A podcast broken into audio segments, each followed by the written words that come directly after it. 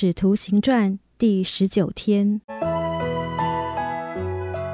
每日亲近神，这圣经能使你因信基督耶稣有得救的智慧。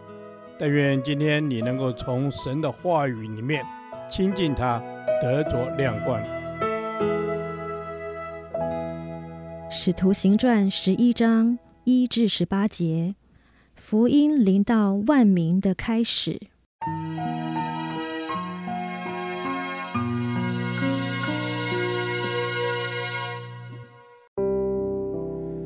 使徒和在犹太的众弟兄听说外邦人也领受了神的道，及至彼得上了耶路撒冷，那些奉割礼的门徒和他争辩说：“你进入未受割礼之人的家，和他们一同吃饭了。”彼得就开口把这事挨次给他们讲解说：“我在约帕城里祷告的时候，魂游向外看见异象，有一物降下，好像一块大布。”系着四角从天坠下，直来到我跟前。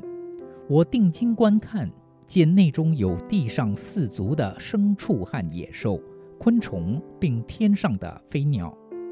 我且听见有声音向我说：“彼得，起来宰了吃。”我说：“主啊，这是不可的。凡俗而不洁净的物，从来没有入过我的口。”第二次有声音从天上说：“神所洁净的，你不可当作俗物。”这样一连三次，就都收回天上去了。正当那时，有三个人站在我们所住的房门前，是从该撒利亚差来见我的。圣灵吩咐我和他们同去，不要疑惑。同着我去的还有这六位弟兄。我们都进了那人的家，那人就告诉我们，他如何看见一位天使站在他屋里说：“你打发人往约帕去，请那称呼彼得的西门来，他有话告诉你，可以叫你和你的全家得救。”我一开讲，圣灵便降在他们身上，正像当初降在我们身上一样。我就想起主的话说。约翰是用水施洗，但你们要受圣灵的洗。神既然给他们恩赐，像在我们信主耶稣基督的时候给了我们一样，我是谁，能拦阻神呢？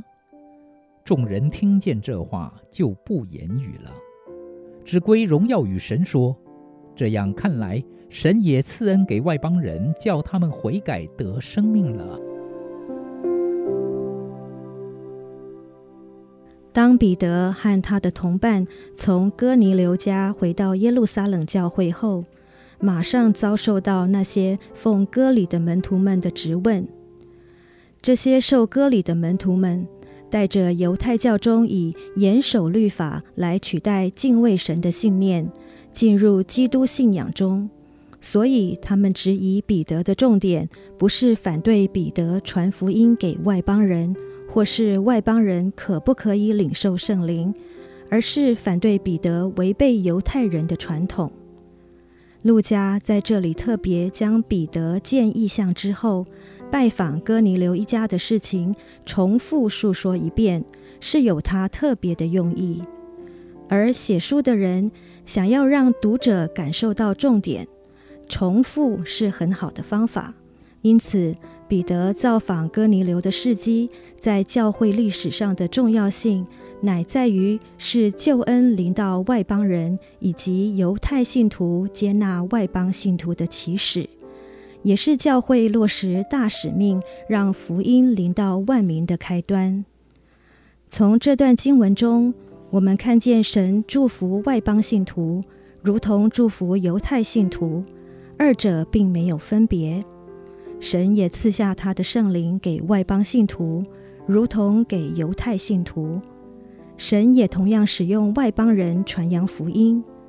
这两项见证，不论是对耶路撒冷教会的犹太信徒，还是归信主的外邦人来说，都是同样无法否认的事实。所以，神的救恩是给犹太人，也是给外邦人。神与外邦信徒同在。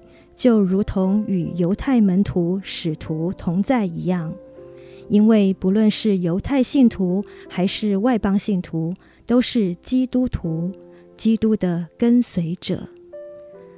弟兄姐妹，基督信仰最独特的地方是跨越了人的身份和地位、种族和文化。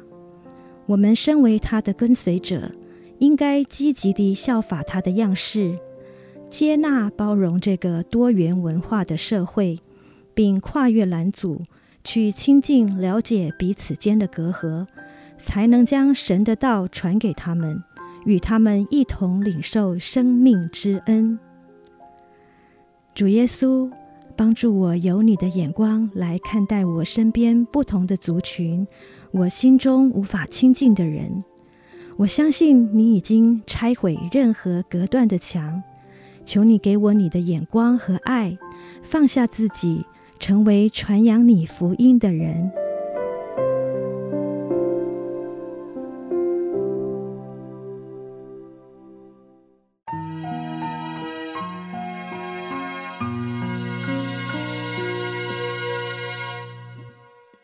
导读神的话，罗马书一章十六节。我不以福音为耻，这福音本是神的大能，要救一切相信的，先是犹太人，后是希腊人。阿门。是的，主，你的话语何其宝贵，但是世人却以此为羞辱。主啊，这福音是你救恩的信息，是有改变生命的大能。真希望世人的眼睛不要被蒙蔽，可以得以看见。主啊，是的，世人的眼睛不要被蒙蔽，得以看见。